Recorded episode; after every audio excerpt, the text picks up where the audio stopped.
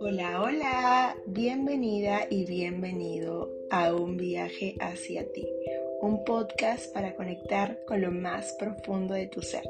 Te quiero hacer recordar que si te gusta este episodio o los episodios anteriores, dame seguir y también compártelo con tus personas favoritas o las personas que creas que les puede servir este tipo de contenido. Como te digo, un viaje hacia ti es un podcast de salud y de bienestar para ir hacia adentro, porque siempre estamos buscando soluciones afuera y no nos enfocamos en lo que realmente nos está pidiendo a gritos nuestra alma. Y además es ahí donde comienza toda la transformación dentro de nosotros, en nuestro subconsciente, en la reprogramación de nuestra mente. El día de hoy vamos a hablar de un tema muy interesante porque los excesos siempre nos traen culpa. Y esa culpa es tan difícil de transformar porque nos hemos criado con culpa. A quien no lo castigaban o, le decían, hiciste esto y por eso vas a tener que estar castigado tantos días o eh, te comportas así y por eso no vas, a, no vas a ver la televisión, no vas a hacer lo que te gusta, etc. Entonces ahí empieza nuestro, nuestro, nuestra, nuestra mala relación con la culpa. Y en realidad la culpa ¿Qué es la culpa? La culpa es una emoción necesaria que tenemos para protegernos porque impide que nos hagamos daño los unos a los otros. Solamente algunas personas eh, no sienten culpa, personas que tienen ya enfermedades eh, psicológicas o psiquiátricas más fuertes.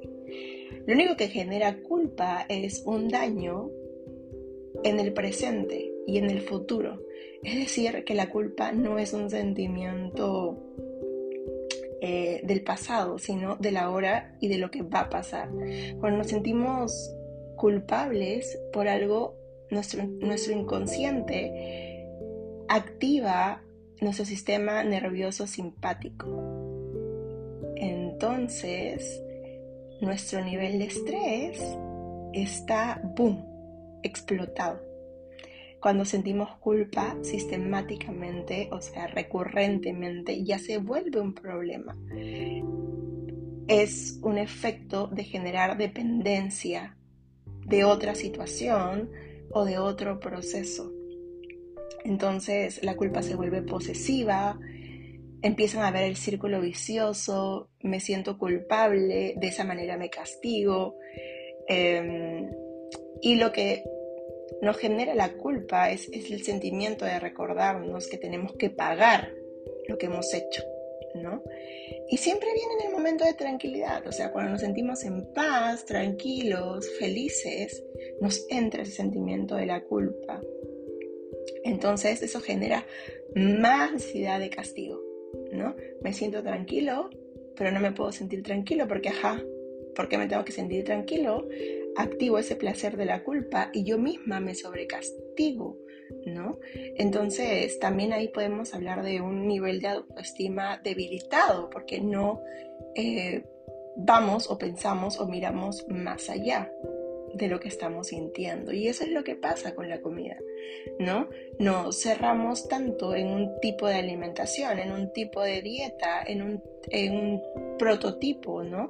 queremos que nuestra vida o nuestra alimentación sea tan cuadriculada y nos vamos hacia los extremos. Y si nos pasamos de algo, empezamos a sentir culpa y empezamos a sobrepensar las cosas y decimos, ok, mi dieta decía así, así, así, pero en verdad me quedé con mucha hambre porque hoy día me sentí un poco más nerviosa, hoy día tuve muchísimo estrés laboral o me moví mucho más, hice más ejercicio y en verdad mi cuerpo me está pidiendo comida o en verdad necesito comer algo más y me como una manzana o me como algo diferente y empiezo a sentir culpa porque ya me pasé de esa dieta, ya me pasé de, esa estructura, ¿no? Entonces eso también pasa cuando nos hacemos tan cuadriculados y tenemos que entender que la vida no es tan cuadriculada. De hecho, una, un plan de alimentación pues sirve para guiarnos, sirve para llegar a nuestros objetivos, pero si de esas dos semanas un día se nos provoca comer algo diferente o tenemos un antojo, permítete hacerlo y vas a darte cuenta que tu cuerpo te lo va a agradecer y que esa gasolina que tiene extra lo va a usar de una mejor manera y te vas a ver al espejo y te aseguro que te vas a ver más radiante. Eso siempre pasa cuando te das el antojo permitido, cuando disfrutas de ese antojo y sobre todo cuando estás presente. ¿No? Entonces, ¿cómo empezar a soltar la culpa? Lo primero es decidir, decidir concedernos felicidad, el tratamiento exige que decidir que queremos librarnos de la culpa es lo principal, es el primer budget, es el primer paso. Y el segundo paso es aplicar y proporcionar los medios para erradicar y eliminar esa culpa, ¿no? Buscando herramientas necesarias para nosotros. Igual yo te voy a dar algunos tips eh, para que puedas transformar esa emoción en algo bueno, en algo que sume a tu vida y en algo que realmente te proteja de las cosas o situaciones que deberían protegerte. Pero de la comida, en realidad, yo no creo que te deba, deba sentir culpa porque la comida te nutre, la comida está, está por algo, ¿no? Entonces, entonces, hacernos conscientes del daño que hace la culpa, sentimiento que se genera en el presente por algo que creemos hicimos mal en el pasado y nos empezamos a dar latigazos. Hacernos conscientes de que estamos sintiendo culpa. ¿ok? A lo mejor cometí un error, pero doy, me doy permiso porque estoy aprendiendo y estoy en mi propio proceso. La próxima vez tomaré mejores decisiones em, y sé que me irá mejor, ¿no? Lo digo, lo aseguro y lo manifiesto. Empieza a tomar respiraciones profundas cuando sepas que el sentimiento de culpa está ahí, ha llegado. Las respiraciones profundas y conscientes te ayudan a transformar todas las situaciones de miedo, de peligro em, y todas esas emociones que quizás no son tan positivas para tu día a día. Eso también activa tu, tu sistema nervioso parasimpático, mejora tu digestión, aumenta tus hormonas de apetito y así contrarrestas el impacto de la culpa conscientemente para evitar ese castigo que te has dedicado a tomarlo día a día. Una, uno de los puntos claves es que empieces a darte amor, si es así. Empieces a darte y entregarte amor. Haz algo amoroso, compasivo contigo mismo para que empiece esa reprogramación mental como les digo, la culpa viene desde que somos pequeños. Entonces la cuestión es reprogramar nuestra mente desde la raíz. ¿Qué puedes hacer respetuoso para ti? ¿Cómo puedes cambiar ese sentimiento de culpa o transformarlo por darte amor? Aprender a comer sin culpa, entender que comer sano no es perfecto, que no te sales de nada, que la obsesión ya no es saludable y que lo saludable en realidad es permitirte relacionarte de forma armoniosa con tu entorno. Eso es vivir saludable y en balance. Ese es el, principal concepto. Si es que eso no te hace sentirte a gusto, es porque lo estás viendo, lo estás viviendo desde la culpa, desde el miedo, desde la obsesión, desde las ganas de siempre autocastigarte. Si te pones a hacer dieta y te prohíbes cosas y empiezas a clasificar los alimentos en buenos o malos, es como si te estuvieras saltando el muro.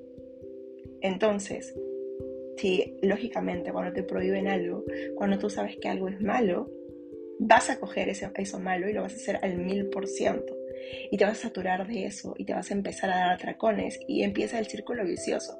Entonces empecemos a romper esos mitos y esos parámetros que nos repiten por redes sociales diciendo de que algo es bueno y malo y entender de que nada es bueno y malo, de que todo en la vida tiene sus grises y que no hay que irse hacia los extremos para empezar a dejar de saturarnos de eso que creemos que es malo que psíquicamente, inconscientemente, hasta conscientemente nos va a dar más confort lo desconocido, lo malo, lo gris, lo, lo negro, lo oscuro, por así decirlo.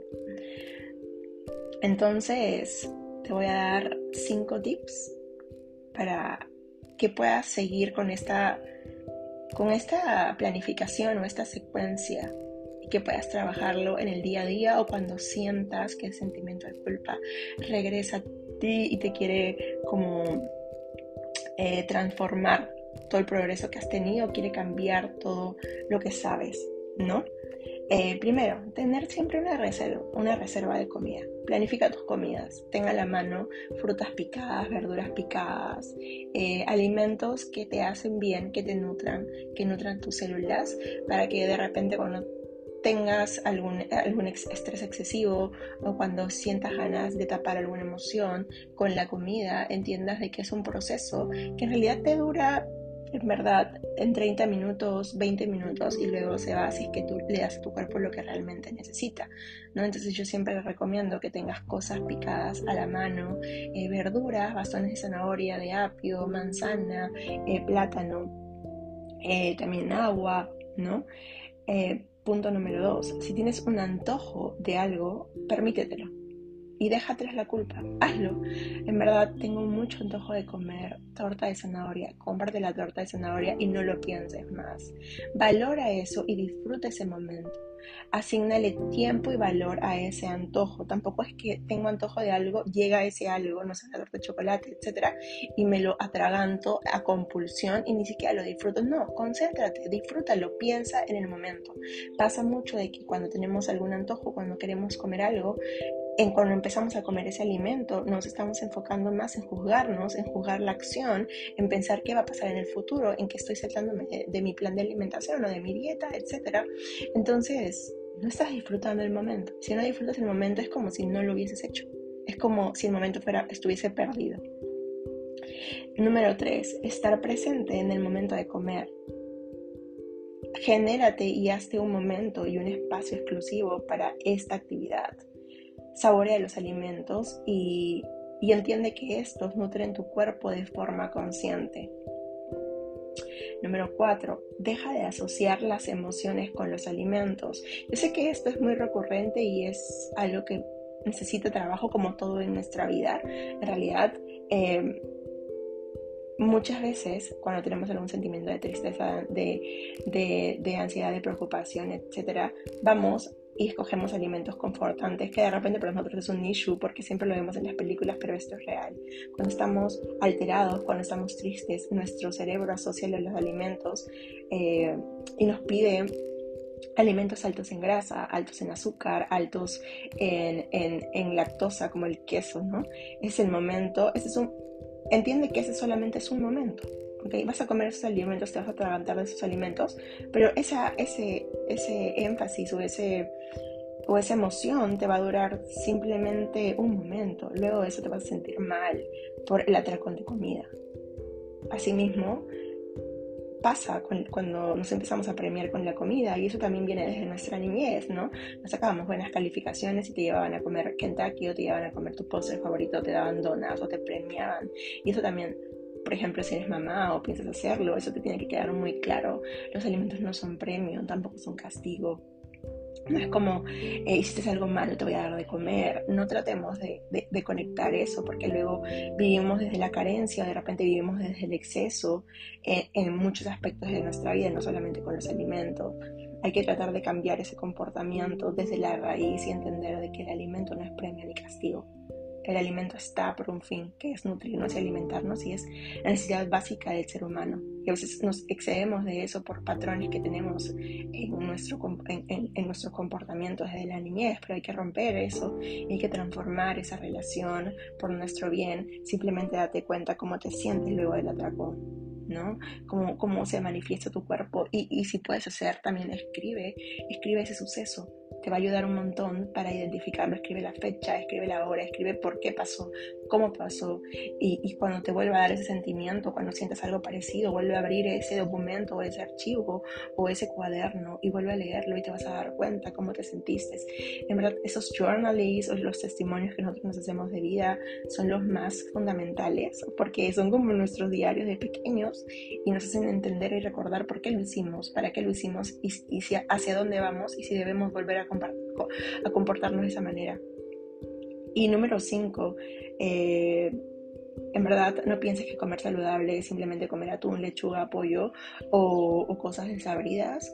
Y también empieza a valorar eso, ¿no? Hay muchas personas que no tienen la oportunidad de comer atún, pollo, lechuga o huevo, o aunque tú lo pienses y digas, ay, siempre tengo que comer lo mismo, es una cochinada. E, entiende de que no todos tenemos esa, esa oportunidad y esa opción. Entonces empieza a valorar tu comida del día a día, ponte más creativo y entiende que no todos pueden comer lo mismo. Hay mucha gente que sufre diversas patologías que de repente quieren comerse una manzana y no pueden porque le inflaman demasiado, quieren comerse la lechuga pero no pueden porque realmente les, les, sienta súper mal y son alimentos saludables. Y si tú tienes la oportunidad de comer esos alimentos, hazlo, hazlo, hazlo y disfrútalo. Y comprométete a, a, a que esa transformación o esta reprogramación mental tiene su tiempo. Entonces, permítete vivir ese tiempo, permítete vivirlo, disfrutarlo y, soltar, soltar, soltar la culpa por amor. Transformar ese comportamiento por amor, por gratitud, por darte lo mejor a ti. Muchas gracias por haber estado en este episodio. Estoy segura que te va a ayudar muchísimo.